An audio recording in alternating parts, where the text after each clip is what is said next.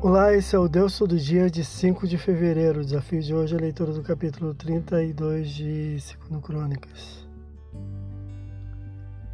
Apesar de tudo que executou e toda a fidelidade, o rei Assírio invade Judá e o rei Isquiarro prepara-se para resistir ao seu exército, restaurando um muro quebrado, reforçando a segurança da capital. Versículos 1 a 5. Preparou o comando do exército com palavras de fé no Senhor. Versículos 6 a 8.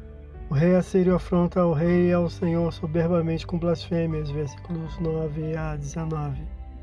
Ao que o rei e o profeta responderam com oração ao Senhor, que derrotou integralmente a seu exército, fazendo-no retornar envergonhado à sua terra, onde foi sentenciado pelos filhos, concedendo paz ao povo e ao seu rei. Versículos 20 a 22. Então o enfermo rei de Judá, Ezequiel, cujo coração se exaltou, arrependido, enriqueceu e prosperou grandemente após o que morreu, sendo sepultado com honrarias. Versículos 23 a 33.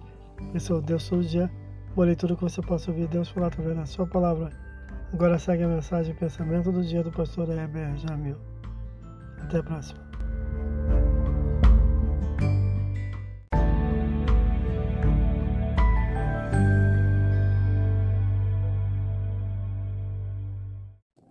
Pensamento do dia.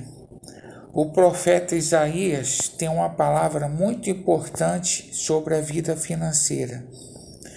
Por que gastais o dinheiro naquilo que não é pão, e o vosso suor naquilo que não satisfaz? Isaías capítulo 55, versículo 2. É um alerta contra o desperdício. Não sejais dominado pelas emoções no gasto financeiro pense antes de gastar. Pastor Heber Jamil, que Deus te abençoe.